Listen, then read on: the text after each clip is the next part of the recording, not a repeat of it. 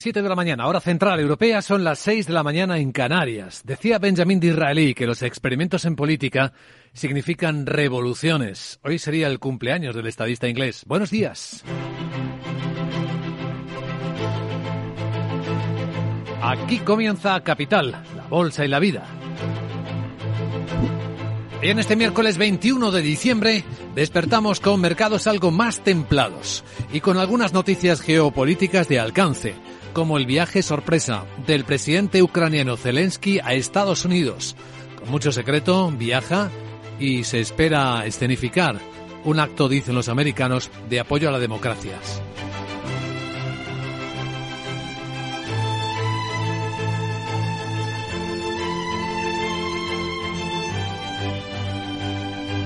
Capital, la Bolsa y la Vida.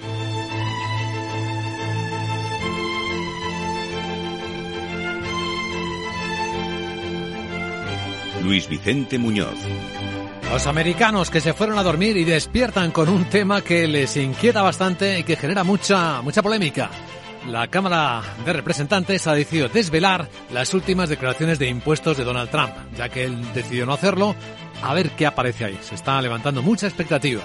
Aunque lo más llamativo en el lado económico americano es lo que protagoniza Wells Fargo.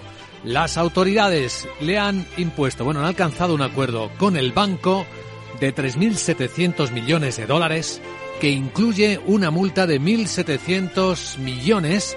Estamos hablando de la mayor sanción civil de la historia de los Estados Unidos.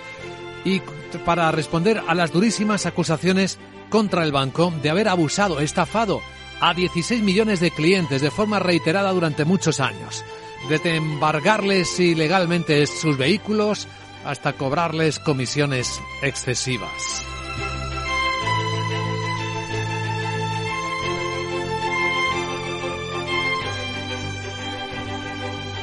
Contaremos esta historia en los próximos minutos en Capital, la Bolsa y la Vida y también la de una de las mayores empresas de minería de criptomonedas cotizadas en Estados Unidos que se ha declarado en bancarrota.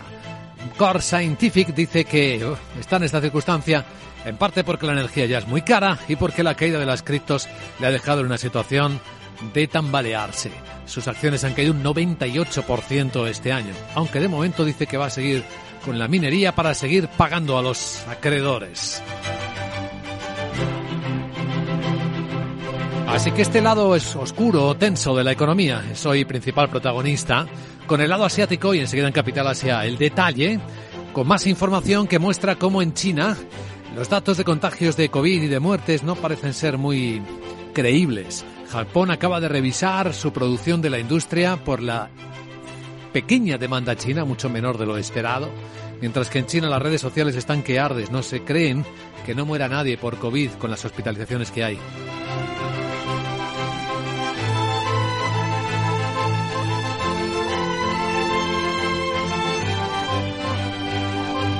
Y por cierto que en China un gran fabricante de vehículos eléctricos NIO, los ciberdelincuentes le han clavado los dientes, le están pidiendo varios millones de dólares en Bitcoin para mm, liberar su información confidencial. Bueno, eso en Capital Asia enseguida. Historias de esta mañana que en el lado de España tienen un foco en las previsiones de futuro y en particular las del Banco de España de las que vamos a contar una letra pequeña que a todos nos afecta muy directamente. La predicción, la visión del Banco de España de que la inflación no va a ser tomada el año que viene a pesar de las medidas tanto de apoyo como las restrictivas del Banco Central Europeo. Ya no hablamos solo de que el país se soslaye la recesión técnica, eso ya lo dijo en anteriores informes, sino en esta nueva mirada más cercana, lo comentaremos enseguida, aunque el gobierno, al menos en la visión de la vicepresidenta económica Nadia Calviño, lo mejor del informe es que no promete contracción. El Banco de España ha revisado al alza las previsiones de crecimiento para este año hasta el 4,6%. Casi con toda probabilidad cerraremos 2022 con un crecimiento superior al del cuadro macroeconómico que sirvió de base para los presupuestos generales del Estado. ¿Seguirá vivo ese cuadro macroeconómico? De momento los presupuestos ya han superado el último trámite en el Senado, por lo que la ministra de Hacienda, María Jesús Montero, se felicitaba anoche. Una magnífica noticia una vez que ya han superado este trámite en el Senado. Pero las cosas no van del todo bien. Si miramos sectores por sector, cada uno le va de forma diferente. El de los eh, concesionarios de vehículos, como dice el presidente de Faconauto, Gerardo Pérez.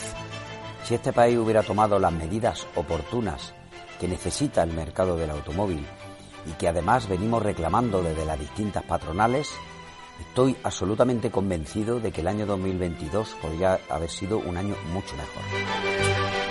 La mejor visión de la movilidad y del sector pudieron eh, comprobarla, compartirla ayer algunos de los actores en el Mobility Summit de Capital Radio sobre movilidad, que agrupó a algunos de los actores más importantes, sí, en la capital de España. Hay información en capitalradio.es para las personas más interesadas. Ahora estamos despertando en el día y estamos monitorizando aquellas historias que pueden estar hablando de cambio. Y en particular seguimos monitorizando los mercados. ¿Cómo llegamos al miércoles a la mitad de la semana? Bueno, pues después de varios días consecutivos de caídas, con algo de rebote. Y los futuros del mercado europeo creen que continuará. Ahora mismo la subida del futuro del Eurostox 50 es de 26 puntos, es de 7 décimas, está en 3.829. También en esta dirección se mueve el futuro del SP500 tras el rebote de anoche en Wall Street. El SP está subiendo 4 décimas 16 puntos en 3.865. Sí, todavía no ha recuperado los niveles previos. Y ojo porque la volatilidad sigue ahí, lo estamos viendo en los mercados asiáticos, particularmente llama la atención o preocupa la caída de la bolsa de Tokio, que continúa hoy, siete décimas. Los analistas están intentando interpretar esa sorpresa que ayer contábamos a esta hora, por la que el Banco Central ampliaba la banda por la que permitía fluctuar, monitorizar los rendimientos de los bonos japoneses tuvo mucho efecto. También en Estados Unidos hubo caída de precios de la renta fija. Bueno, los analistas lo que interpretan es que quizá esta sea una primera señal de que la política monetaria y la política de fuertes estímulos de Japón empieza a llegar, empieza a acercarse al final.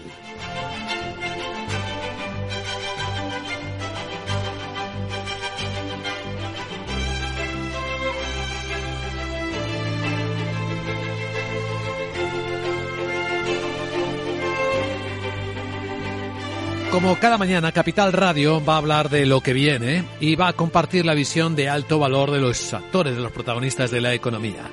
En una hora nos hablará de las expectativas del mercado, que se mueven en el mercado, las fuerzas que están moviendo el mercado. La subdirectora de estrategia de JP Morgan Asset Management para España y Portugal, Elena Domecq. Tras ella entraremos en la gran tertulia de la economía, hoy con Eduardo Aguilar, técnico comercial y economista del Estado, con Rubén García Quismondo, socio director de Cuadro Abogados y Economistas, y con Marisa Estevez, Digital Woman Tech Advisor y ejecutiva del sector tecnológico, con quienes nos acercaremos de nuevo a la apertura de las bolsas de Europa, que además de lo que hemos avanzado, traen como compañía esta mañana un euro que sigue fuerte, a 1,0612 dólares se cambia en las pantallas de XTV, y un precio del petróleo y de la onza de oro que siguen bastante estables.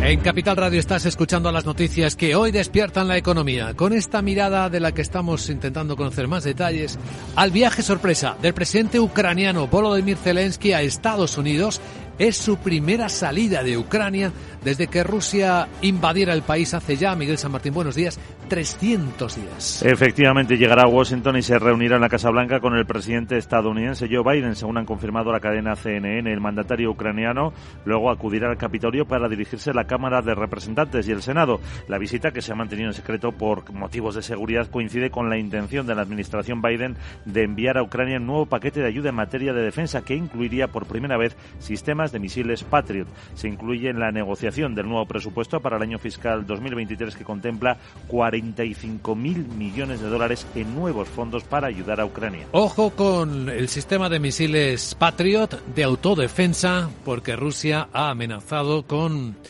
entender que eso es un apoyo directo de la OTAN.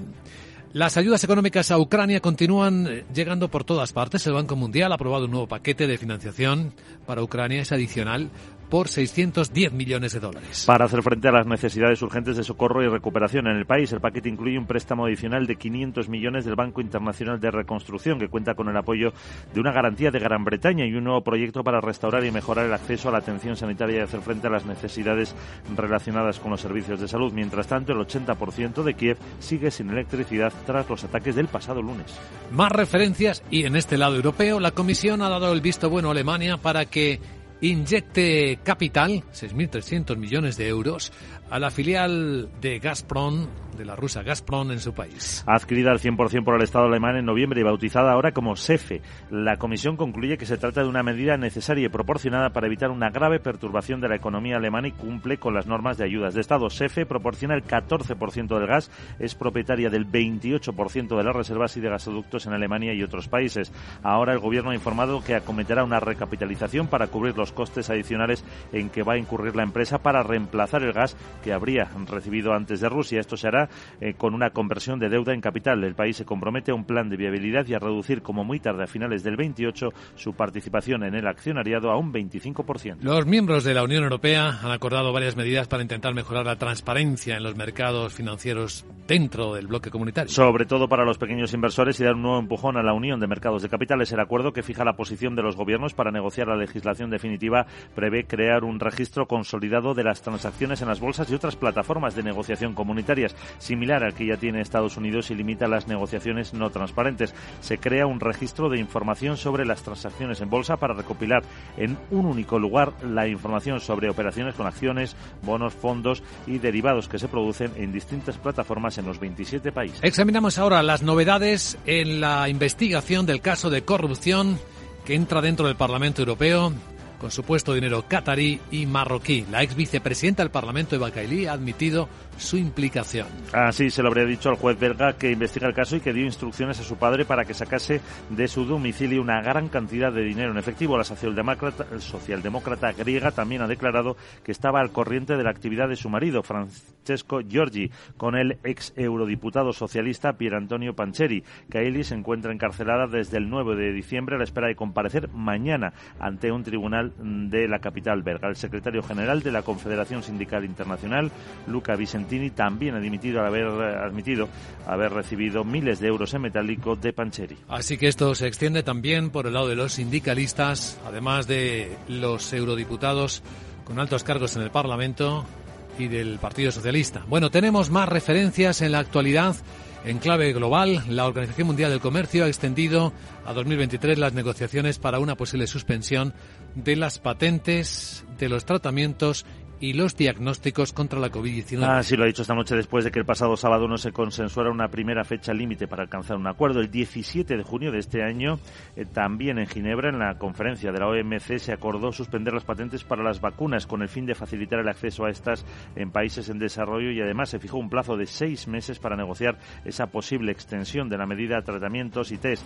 170 millones de vacunas se han caducado en la Unión Europea, 14 millones de ellos en España y están a la espera de ser destruidas en los próximos días. Eh, más referencias de la actualidad europea. El primer ministro británico, Rishi Sunak, admite que las huelgas que están paralizando ahora mismo el país pueden durar todavía meses. Y es que ha reiterado que el gobierno no piensa ceder ante los aumentos salariales que reclaman los sindicatos y que su prioridad será combatir la inflación. Varios diputados de su propio partido le han pedido que acceda a negociar con las enfermeras y los conductores de ambulancia, que hoy van a la huelga por primera vez en 30 años. UNAC insiste en que es un problema que viene de lejos en la estructura de su mercado laboral. El mercado laboral, dice, no era tan amplio como nos gustaría si lo hubiéramos sabido antes, me pregunto si podríamos haber hecho algo para evitar que la gente se marchara, porque siempre es mejor evitar que la gente abandone el trabajo que intentar atraerla una vez que se ha ido. No estoy seguro de que haya respuestas obvias. Es algo que claramente tenemos que abordar ahora. Los trabajadores de la Royal Mail, los correos, confirman sus planes para seguir adelante con su propuesta de huelga los días 23 y 24, tras informar del fracaso de las negociaciones con la empresa. Mientras en España, el Ministerio de Trabajo ha convocado a sindicatos y patronal a una nueva reunión para escuchar sus aportaciones antes de decidir la nueva subida del salario mínimo interprofesional en 2023. CEO y Cepime ya han confirmado que no acudirán y enviarán su respuesta por escrito. La vicepresidenta segunda, Yolanda Díaz, ha insistido en que la COE debe ir. De no asistir me parecería muy grave. Le pido al señor Garamendi que cumpla con sus mandatos constitucionales. La también ministra de Trabajo ha asegurado que la COE tenía el informe de los expertos que proponen una subida de hasta el 8,2% cuando ella misma lo recibió de manos de la comisión asesora. El presidente de la patronal, Antonio Garamendi, insiste en que se enteró por la prensa del informe y critica la propuesta de Díaz para bajar la cesta de la compra. Que la ministra planteara una intervención de los precios en los supermercados, a mí me parece increíble. Si en esta sala o en nuestras organizaciones nos sentamos a hablar de eso, aparece la policía y nos detiene, porque eso se llama cártel. Y hay una cosa que se llama la CNMC. Aquí un servidor empezó a denunciar aquello, la CNMC actuó una semana más tarde diciendo que aquello no se podía hacer. Todo lo que sea intervencionismo y tal, a corto plazo puede parecer muy, muy genial. A medio plazo nos queda un problema grave. Podemos, además, ha planteado un impuesto del 33% sobre los beneficios extraordinarios de las grandes distribuidoras y comercializadoras. Y en la agenda, ¿qué más cosas veremos este miércoles? Hola, Sara Bot, muy buenos días.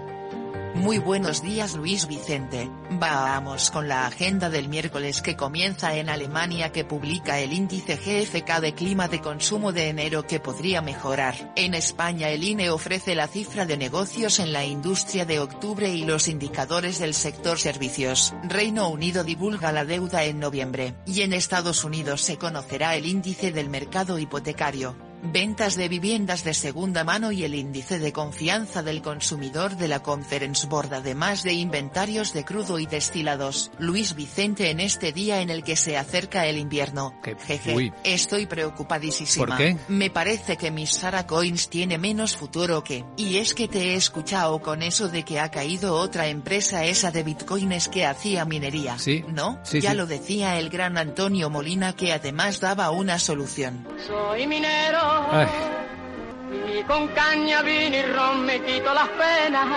ay, madre. Jeje, ¿qué te parece? Pues- ¿Puede ser una salida? Eh. Bueno, mientras te lo piensas te dejo a ver si pillo algo de los atracadores esos de Wage Fargo. Uy, Chao. madre, qué peligro tienes, querida Sara.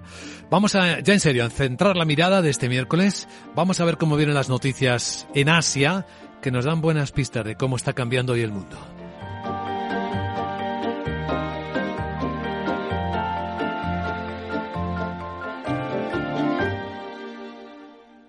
Capital, la Bolsa y la Vida, con Luis Vicente Muñoz. La magia existe. Lo sé porque he conocido un reno que vuela. ¿Y que puede haber más mágico que eso? Ahora, hacer tus compras en el corte inglés te parecerá pura magia. No tendrás que ir cargado con bolsas. Podrás elegir el punto donde recoger todo lo que compres, ya empaquetado y sin coste adicional. Es magia, es Navidad, es el corte inglés. ¿Sabes qué decimos en Andalucía? Disfruta las pequeñas alegrías cada día. Y cualquier día del año, ven Andalucía. Y también te lo digo yo, Antonio Banderas. Estas navidades, date una alegría. Ven Andalucía. Campaña financiada con fondos FEDER, Junta de Andalucía. Capital, la Bolsa y la Vida, con Luis Vicente Muñoz.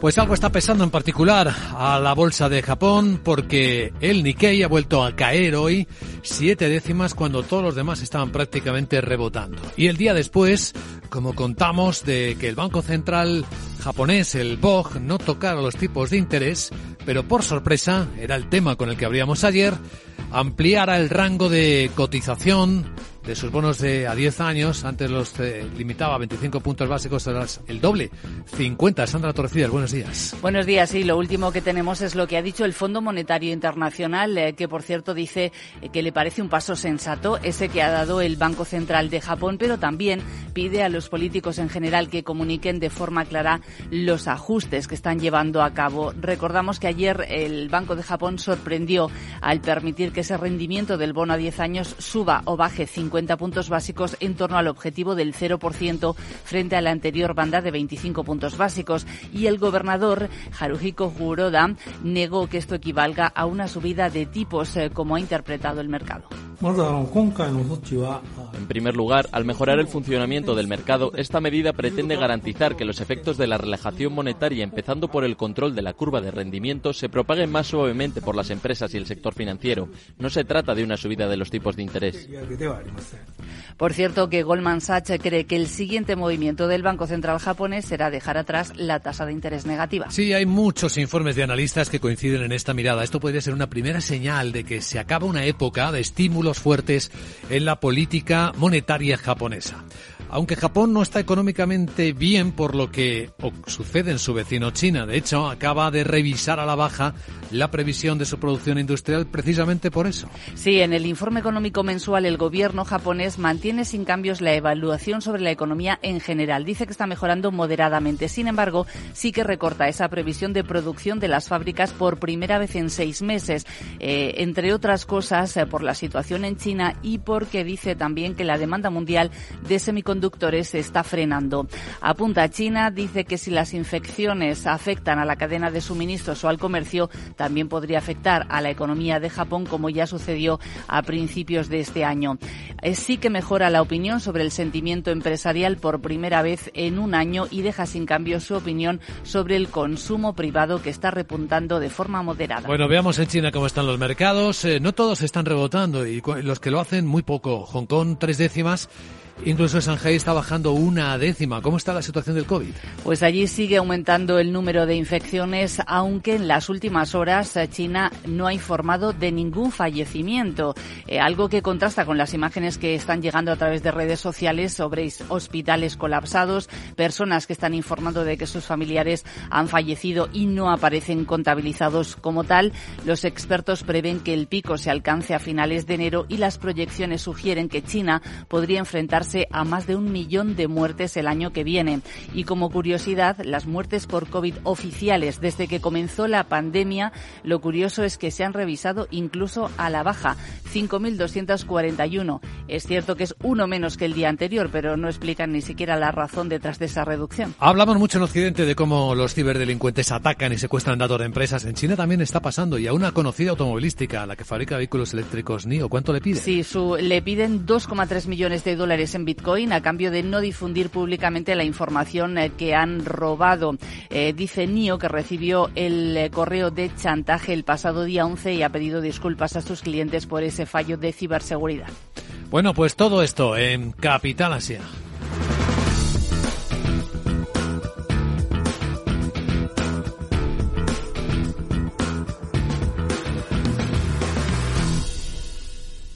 Capital, la Bolsa y la Vida el programa de radio que despierta la economía, con Luis Vicente Muñoz.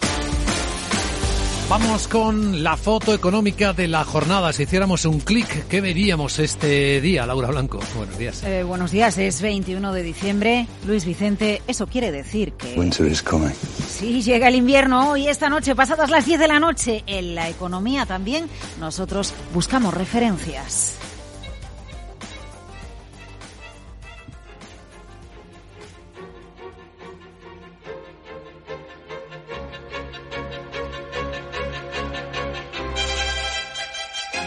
Pues venga, buscamos referencias para este invierno. Por ejemplo, en el Rey de los Bonos, cofundador de Pinco, Bill Gross, ¿qué dice ante tanta subida de tipos de interés en los Estados Unidos? ¿Qué riesgo a verlo, haylo.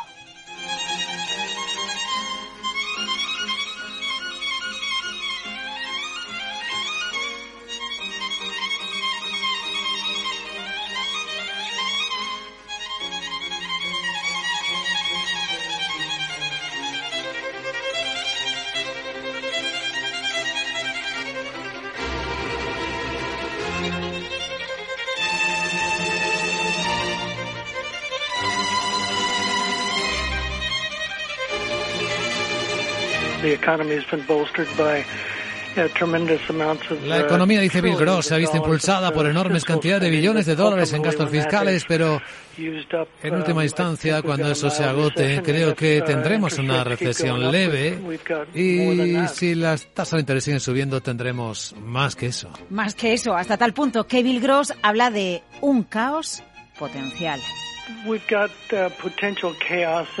Eso dice, tenemos un caos potencial en los mercados financieros. Bueno, palabras de Bill Gross en la CNBC, donde dice que aunque la subida de tipos baja, va a bajar la capacidad de adquirir vivienda en Estados Unidos, no se ven riesgos como en 2008 o 2009. Por lo tanto, primera parada, el rey de los bonos. Riesgos. A ver los hilos. Segunda parada, una empresa de consumo, un gigante, Nike, Nike, mayor crecimiento de ingresos trimestrales en una década. Y eso que hay crisis, y eso que hay inflación, y eso que la confianza de los consumidores americanos está en mínimos históricos. 13% de subida en el mercado fuera de hora para las acciones de Nike. Clave, los resultados que acaba de publicar, descuentos y promociones de la mayor empresa de ropa del mundo que a su vez le ha permitido deshacer inventario. Nike en la Cyber Week, por poner un ejemplo, ha incrementado su demanda un 75%. Los ingresos se han disparado casi un 20% este trimestre en América del Norte las ventas crecen un 20%. El escenario, por lo tanto, tampoco es tan frío. Y tercera parada, Banco de España, ¿qué dice para este invierno, para 2023? La economía española pinta bien, pero no restas décimas de crecimiento la frialdad de economías como la europea, sobre todo la alemana. En 2023 la inflación va a ser moderada en España, pero lo será por las medidas puntuales del Gobierno como la bajada del IVA al gas y la electricidad. Añade el Banco de España, si no hubiera medidas de este tipo o solo se mantuvieran hasta el próximo mes de junio, en vez de tener una inflación en 2023 de media del 4,9%, sería del 5,5%. Es decir, la inflación llegará en diferido en el año 2024, porque en 2023 se tranquilizarán las aguas por decisiones políticas. Insiste el Banco de España, Luis Vicente, que las medidas se focalicen en los más vulnerables, porque hasta ahora el 75% de las decisiones del Gobierno han sido café para todos, para todo tipo de rentas. Así que, a ver qué anuncia, ya sabes, el presidente del Gobierno el próximo martes, cuando diga si prolonga o no prolonga medidas para paliar la factura del mayor coste de la vida.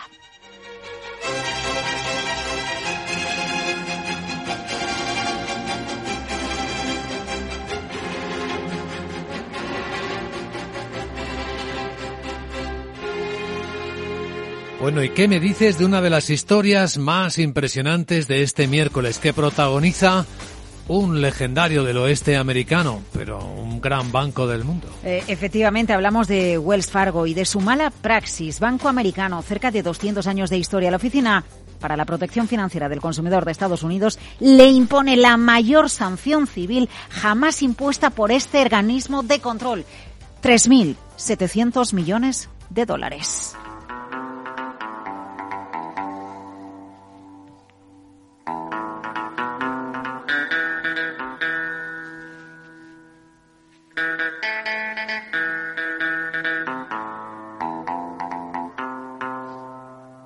Wells Fargo pagará 3.700 millones de dólares para resolver el perjuicio a clientes. 16 millones de clientes perjudicados por los cálculos del banco. ¿En qué? Evaluó ilegalmente tarifas y cargos por intereses sobre préstamos para automóviles y viviendas. Algunos consumidores por ejemplo, tuvieron sus vehículos embargados ilegalmente. Ojo, porque hace unos años ya en Capital Radio hablábamos de cómo le creó cuentas falsas a algunos clientes porque eso le generaba comisiones a los directores de oficina. Así que hay quien dice que Wells Fargo es una empresa reincidente.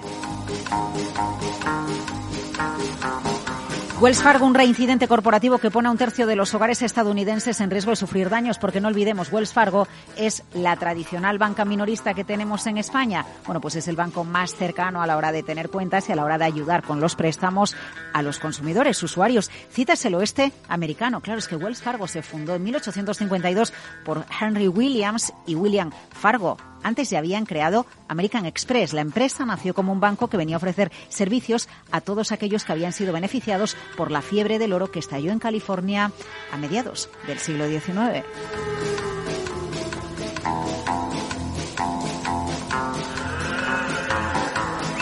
Una empresa de correos, de diligencias, a la que, por supuesto, como se ve en las películas, asaltaron muchas veces. Capital Radio 103.2 En Hospital HLA Universitario Moncloa cuidamos de ti y de tu tiempo con un servicio de urgencias ágil y eficiente las 24 horas, los 365 días del año. Urgencias pediátricas y de adultos con profesionales altamente cualificados y tecnología de vanguardia. Hospital Moncloa, contigo cuando más lo necesitas. Estamos en Avenida Valladolid 83. ¿Está pensando en montar una empresa pero no se atreve a dar el paso en solitario? Busca una marca conocida y consolidada que le respalde. En Franquiciados le ayudamos a elegir el negocio que más se ajuste a sus necesidades. Franquicias de éxito, innovadoras, de baja inversión. Los miércoles a las 12 en Capital Radio tienen una cita con el único programa de radio de España especializado en la industria de la franquicia. Franquiciados con Mabel Calatrava.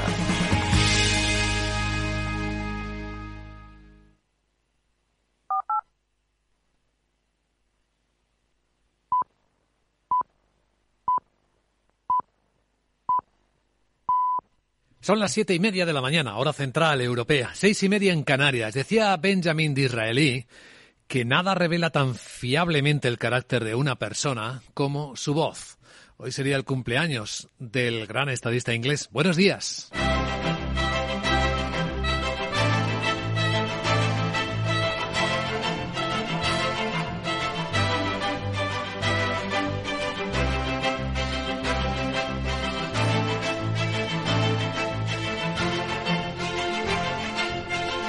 Capital, la Bolsa y la Vida, con Luis Vicente Muñoz.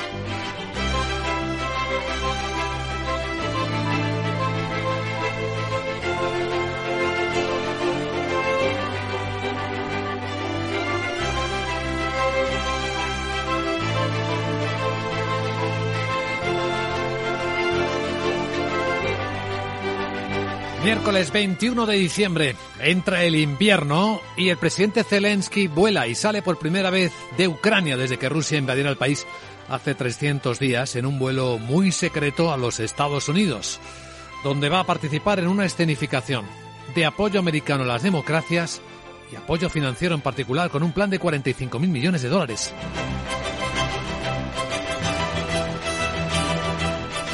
Esta es la imagen del día, una de las imágenes del día, porque hay más. Y en el lado oscuro de la economía, en la crónica de sucesos, tenemos un buen puñado de protagonistas. Desde el aumento de las investigaciones por supuesta corrupción en una trama con origen supuestamente dinero catarí y marroquí que se ha colado en las instituciones europeas, la propia vicepresidenta destituida del Parlamento de Bacailí parece haber admitido su implicación en la trama. No solo ella, sino también, como saben, conexiones con otro ex eurodiputado socialista, Pier Antonio Panzeri, y ahora hasta un líder sindical, el secretario general de la Confederación Sindical Internacional, Luca Vicentini, que ha presentado su dimisión al haber admitido supuestamente haber recibido miles de euros en metálico del propio Panzeri.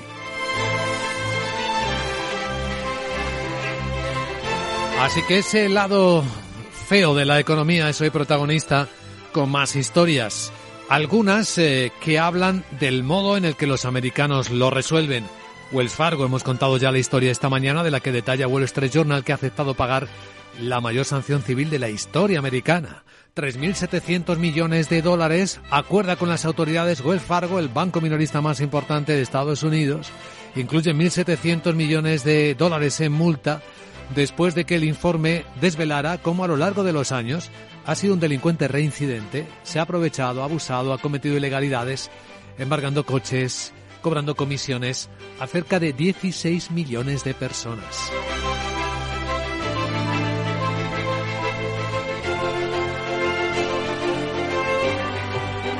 Además, anotamos cómo sigue subiendo la temperatura en el mundo cripto porque ha caído de momento, ha pedido protección por bancarrota, una de las mayores empresas de minería de Bitcoin. La cotizada Core Scientific solicitó ayer acogerse al capítulo 11, eh, explicando que la subida de los costes de la energía y la propia caída del Bitcoin hoy está a 16.800 dólares. Su propia caída en bolsa, un 98%, le dejan en circunstancias muy complicadas.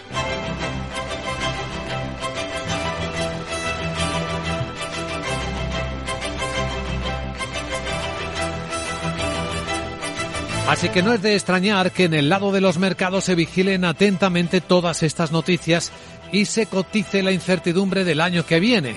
Hay quien utiliza palabras eh, mayores. Lo estamos escuchando aquí en Capital Radio, como a quien llamamos el rey de la, el rey de los bonos, el rey de la renta fija, Bill Gross. We've got uh, potential chaos in financial markets. Tenemos un caos potencial en los mercados financieros. Se lo decía anoche a la CNBC, de momento en los mercados no se ve ese caos. Sí, la volatilidad, de hecho, se han detenido las caídas consecutivas, cuatro en Estados Unidos, con un pequeño rebote que hoy parece de momento tener continuidad. Observando el futuro del mercado americano, el SP500 a esta hora en la que hablamos, el rebote es de 5 décimas para el SP, 19 puntos de subida, está entre 1868. Viene subiendo también el futuro del mercado americano, el, futuro del mercado europeo, el futuro del Eurostox, 8 décimas entre 1832.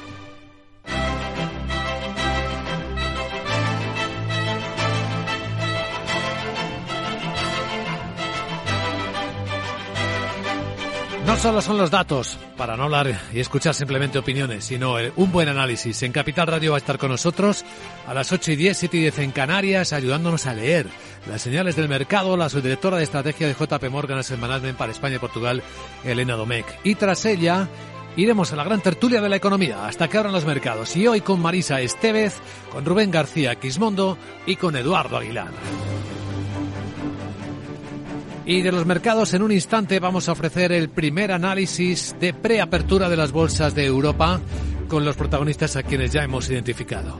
En este miércoles en el que sí está confirmado, parece que el presidente ucraniano sale de Ucrania por primera vez desde la invasión rusa y de eso han pasado 300 días en un avión, viaje, ruta muy secreta hacia los Estados Unidos. ¿Qué más sabemos? Miguel San Martín, buenos días. Buenos días, que llegará a Washington y se reunirá en la Casa Blanca con el presidente Joe Biden, según han confirmado fuentes de Estados Unidos a la CNN. El mandatario ucraniano luego acudirá al Capitolio para dirigirse tanto a la Cámara de Representantes como al Senado, una visita que, como dice, se ha mantenido en secreto por motivos de seguridad y coincide con la intención de la administración Biden de enviar a Ucrania un nuevo paquete de ayuda en materia de defensa que incluirá sistemas de misiles Patriot. También está incluido dentro de esa negociación del nuevo presupuesto para el próximo año fiscal que contempla 45.000 millones de dólares en nuevos fondos para ayudar al país. La entrega de misiles Patriot es algo que inquieta especialmente a Rusia y ya ha amenazado con una respuesta diferente si esto se producía. Desde luego no para el apoyo a Ucrania, ni el económico, como esto que acabamos de contar, por el, por el lado de Estados Unidos, ni por el del Banco Mundial, que acaba de aprobar un paquete adicional de 610 millones de dólares. Para hacer frente a necesidades urgentes de socorro y recuperación del país, se incluye otro préstamo adicional de 500 millones de dólares del Banco Internacional de Reconstrucción con el aval de Gran Bretaña y un nuevo proyecto para restaurar y mejorar el acceso a la atención sanitaria y hacer frente a las necesidades relacionadas con eh, la guerra de los servicios de salud. Mientras tanto, el 80% de la región de Kiev sigue sin electricidad desde el lunes. Y ya que estamos en clave global, ojo que la Organización Mundial del Comercio se ha visto obligada a extender al año que viene las negociaciones para una posible suspensión de las patentes de los tratamientos y los diagnósticos contra la COVID-19. Después de que el pasado sábado no se consensuara una primera fecha límite para alcanzar un acuerdo, el 17 de junio de este año, en la duodécima conferencia ministerial de la OMC, se acordó suspender las patentes para las vacunas anti-COVID con el fin de facilitar el acceso a estas en países en desarrollo y se fijó un plazo de seis meses que ha terminado para negociar la posible extensión de esta medida a tratamientos y test.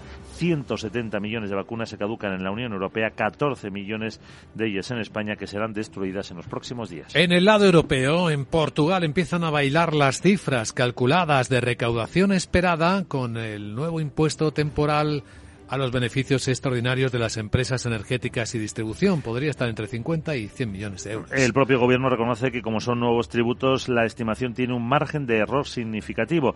El gobierno aprobó en noviembre una propuesta de ley para tasar con un 33% los beneficios extraordinarios de las empresas de estos dos sectores que registren ganancias de al menos un 20% por encima de la media de los cuatro años anteriores. En España, el Pleno del Senado ya ha aprobado de forma definitiva la Ley de Presupuestos Generales del Estado para el año 2023. Que incluye la subida de las pensiones del 8,5%, del salario de los empleados públicos del 2,5% o la extensión del 2,3% a 2023 de la gratuidad de los servicios de cercanías o la rebaja del IRPF para las rentas bajas. El Pleno de la Cámara ha aprobado la ley sin incluir ninguna enmienda, con lo que el presupuesto queda aprobado de forma definitiva sin necesidad de volver al Congreso. La ministra de Hacienda, María Jesús Montero, celebraba la aprobación de las cuentas. Una magnífica noticia una vez que ya han superado este trámite en el Senado. Dice que van a permitir superar las dificultades del escenario internacional, así como fortalecer los servicios públicos y el tejido productivo. Y veremos cómo cuadran en las cuentas eh, lo que el Gobierno va a aprobar el próximo martes, el nuevo paquete de ayudas económicas para paliar los efectos de la guerra.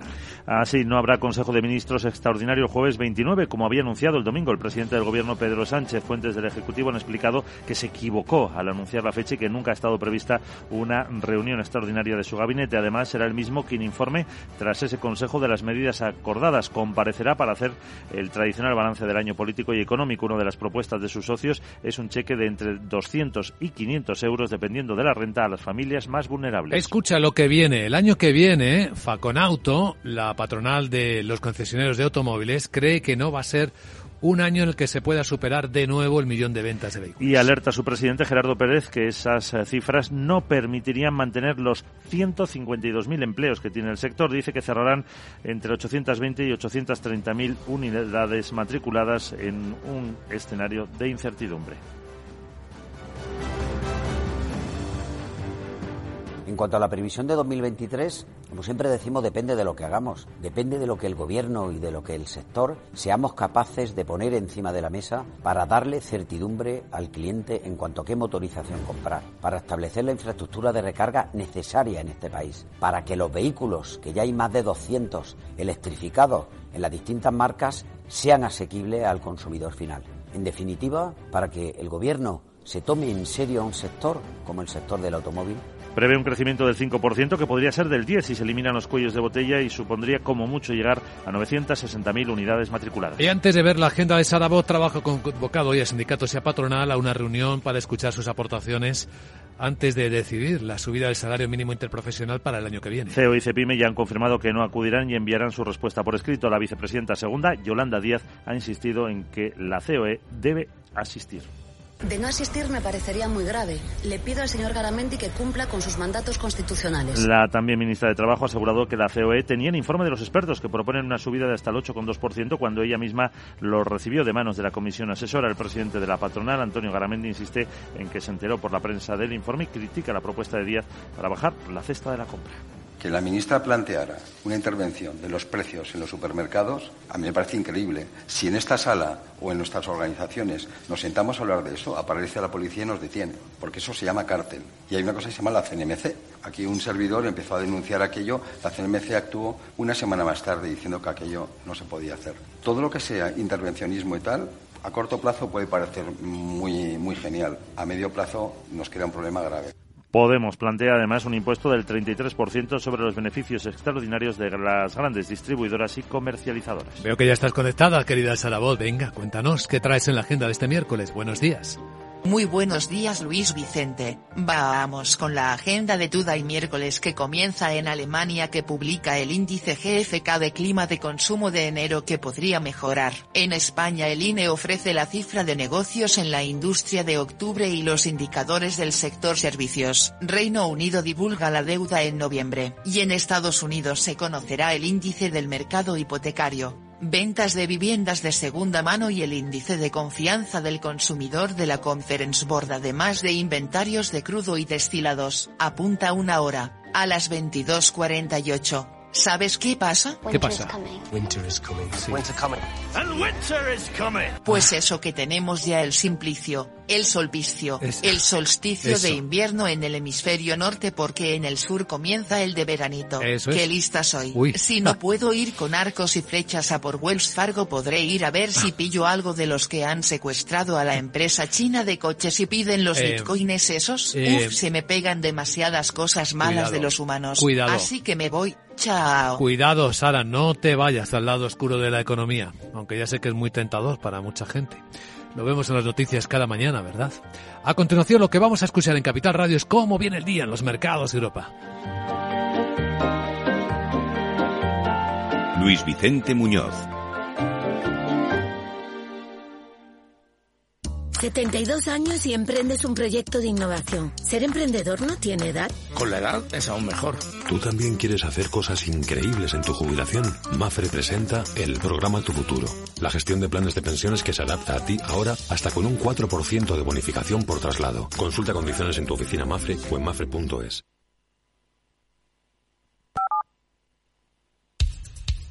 Capital, la Bolsa y la Vida, con Luis Vicente Muñoz. Las pantallas de CMC Markets apuntan a una apertura suavemente alcista en los mercados de Europa. Subidas entre las dos décimas que marca el futuro alemán. El del Eurostox está mejor, está subiendo 7,8, 29 puntos en 3.832. Será clave que el mercado americano mantenga el rebote que empezó ayer después de cuatro sesiones consecutivas de caídas. Y si de momento el futuro americano, el SP, cinco décimas arriba en 3.869. Sandra Torrecillas, buenos días. Buenos días, sí, vamos a ver si ya tomamos un mejor tono de cara a estos últimos días del año, aunque en el mercado sigue pesando ese temor al impacto del plan de los bancos centrales de seguir subiendo los tipos de interés para controlar la inflación, como señala Silvia Jablowski, consejera delegada y directora de inversiones de Defiance. Dice que cree que al corto plazo, hasta que sepamos qué hace realmente la Fed, y creo que eso va a ser una historia del primer trimestre, va a haber eh, volatilidad dentro de un rango, algo de inestabilidad, algunos retrocesos, quizás algunas subidas. Eh, probablemente vamos a sentarnos en un rango de negociación, potencialmente incluso volveremos a probar los mínimos de junio en esta etapa. Entre las referencias macro del día, esperamos en unos minutos ya el GFK de clima de consumo del, eh, para el mes de enero en Alemania, que podría mejorar desde menos 40,2 hasta menos 38 puntos, y por la tarde en Estados Unidos la confianza del consumidor de la Conference Board. Movimientos que atender, el de la petrolera austríaca OMV. Aquí se está gestando un cambio en los accionistas. La Compañía Nacional de Petróleos de Abu Dhabi habría acordado la compra de una participación del 24,9% en este grupo austríaco de petróleo y de gas y que está en manos del Fondo Estatal de Abu Dhabi, Mubadala. Las dos entidades están relacionadas con el gobierno de Abu Dhabi y han estado en conversaciones en las últimas semanas sobre el intercambio de esta participación.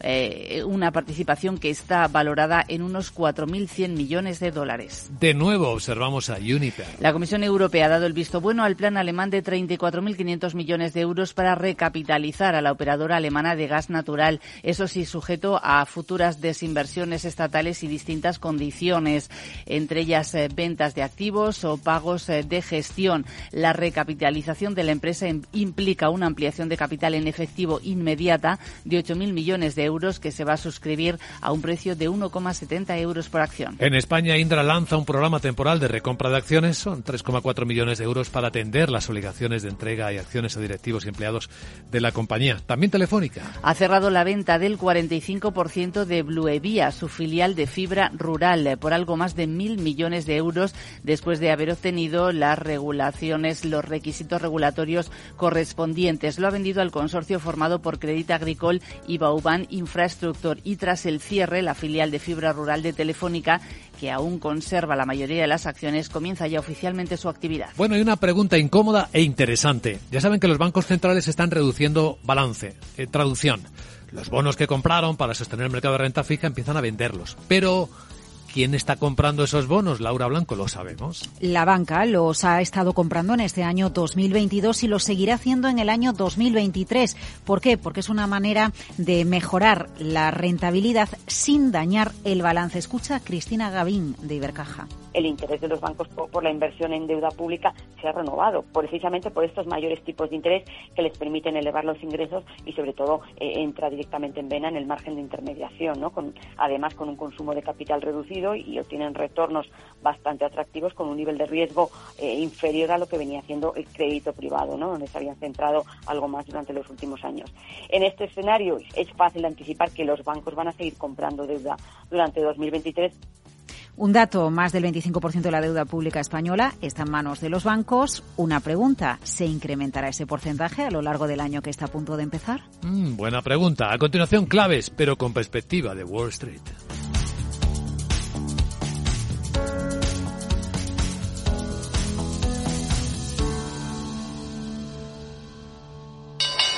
Inversor, compra acciones de bolsa. IBEX, DAX, Dow Jones y muchos más. Invierte en acciones y ETF sin comisiones hasta 100.000 euros al mes con XTB. Abre tu cuenta 100% online en solo 5 minutos. Un broker, muchas posibilidades. XTB.com. A partir de 100.000 euros al mes, comisión del 0,2%, mínimo 10 euros. Invertir implica riesgos. En la era de la realidad virtual y teletrabajo, las empresas utilizan cada vez más los servicios en la nube e Internet se convierte en la nueva red corporativa. Pero la nube no siempre es un entorno muy seguro. Zscaler, con su nuevo y radical modelo Zero Trust, asegura usuarios y cargas de trabajo tanto de aplicaciones públicas como privadas. Descubra más en zscaler.es.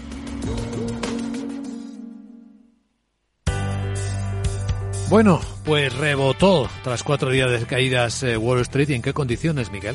Pues eh, poca eh, actividad, casi plano. El Dow sí subió un 0,28%, eh, pero luego el S&P 500 un 0,1%, el Nasdaq apenas se movió un 0,01%, un puntito nada más. Eh, los analistas eh, dicen que influyó esa decisión del Banco de Japón de ampliar el rango de cotización para los bonos estatales a largo plazo y lo veían como eh, un paso hacia un futuro aumento de los tipos de interés. De hecho, se tradujo en la subida de la rentabilidad del bono estadounidense de 10 años de 10 puntos básicos hasta el 3,69 y del bono a 30 años de 12 puntos hasta el 3,75. Por sectores, las mayores ganancias fueron para el sector energético del 1,5%. Así, IBM subió un 1,74%, Chevron un 1,6% o Walt Disney un 1,45%. Caídas para Intel del 1,3% o 3M también más del 1%. Home Depot un 0,8% a la cabeza del S&P 500. Ayer la farmacéutica biotecnológica Moderna casi un 6%, una minera eh, de oro, en Newmont, subía un 4,4 y Slumberger un 3,87. Ojo a la caída de Tesla, ayer más de un 8%. Fatset también cayó más de un 5 y la minorista de alimentación General Mills un 4,5%. El eh, petróleo caía y estaba en el entorno de los 76 dólares el barril de West Texas. Bueno, y a continuación claves y son singulares del mercado asiático.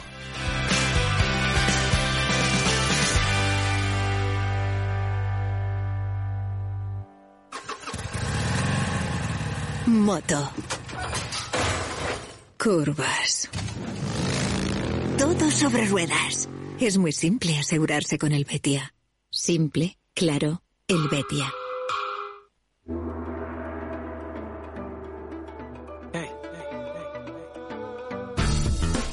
Pues llama la atención la caída de la bolsa de Tokio, que continúa la de ayer, cuando buena parte del mercado está rebotando.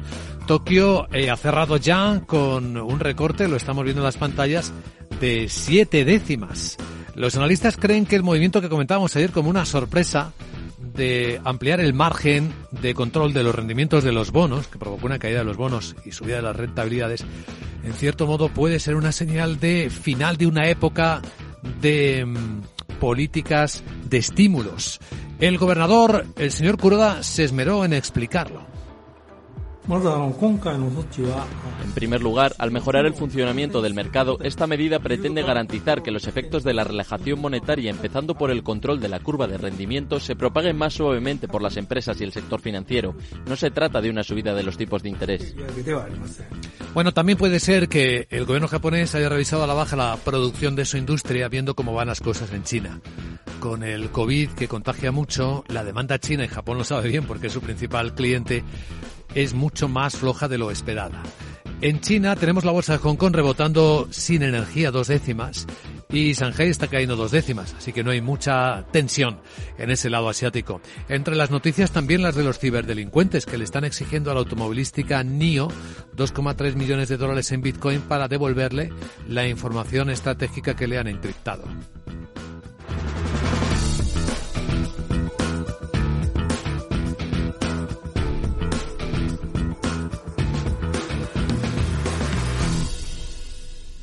En Darwinex hay más de 100 millones de euros buscando traders con talento. Ya hemos pagado más de 4 millones en comisiones de éxito. Si te tomas el trading en serio, únete a Darwinex.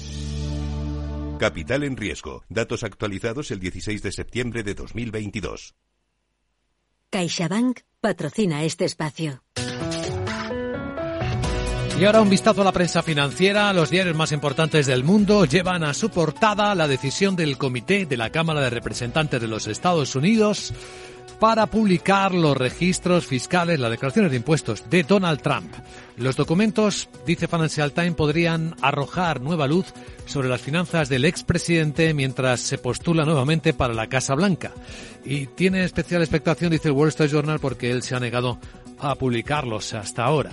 Wall Street Journal, que cuenta con detalle la historia del acuerdo alcanzado por el Banco Wells Fargo con la Oficina de Protección eh, Financiera a los Consumidores. El banco ha aceptado pagar 3.700 millones de dólares, que incluye una multa récord en la historia civil de Estados Unidos de 1.700 millones de dólares, para resolver eh, y terminar con las alegaciones que le acusaban de acciones que habían afectado, perjudicado a 16 millones de consumidores.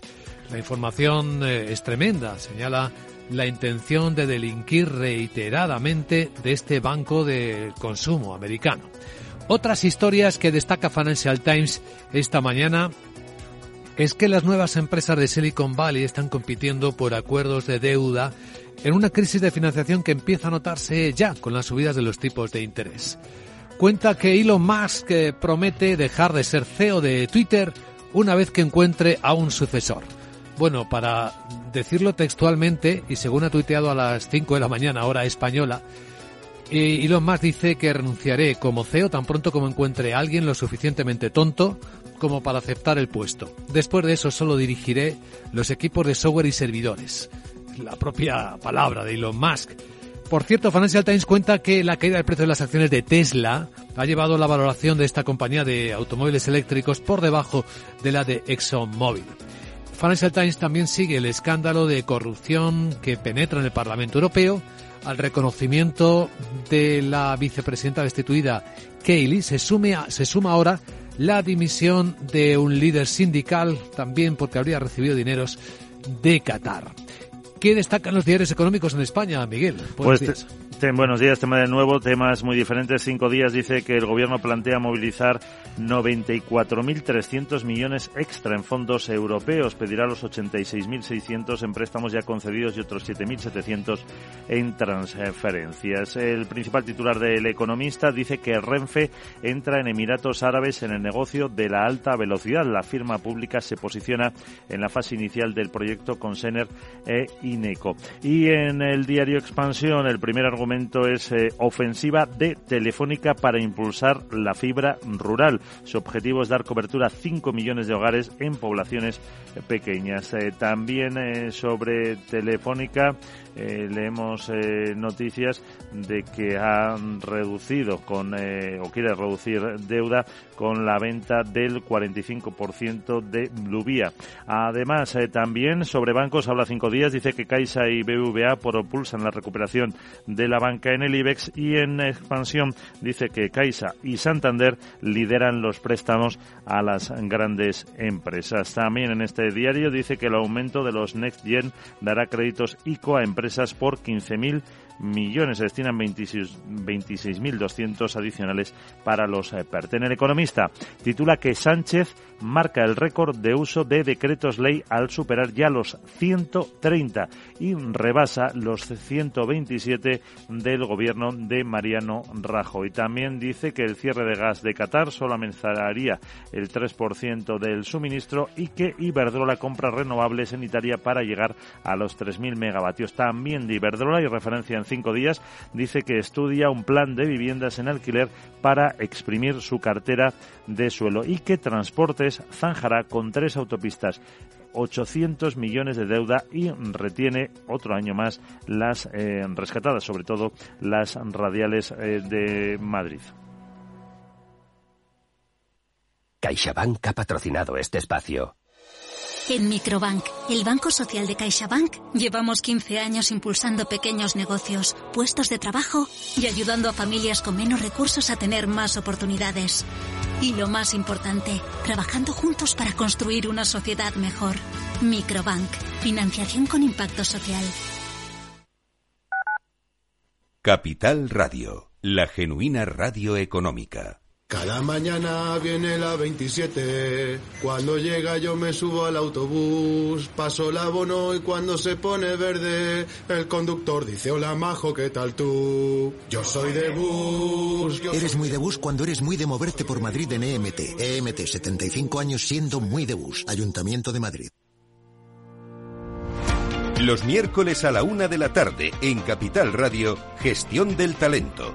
El escaparate de la formación para el empleo. Expertos formadores, agentes sociales y representantes de la Administración se dan cita en este espacio para impulsar el valor de la formación y el talento. Un espacio de Fundae, la Fundación Estatal de Formación para el Empleo, dirigido por José Joaquín Flechoso.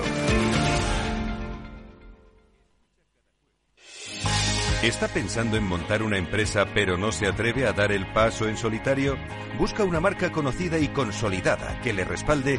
En Franquiciados le ayudamos a elegir el negocio que más se ajuste a sus necesidades. Franquicias de éxito, innovadoras, de baja inversión. Los miércoles a las 12 en Capital Radio tienen una cita con el único programa de radio de España especializado en la industria de la franquicia. Franquiciados con Mabel Calatrava.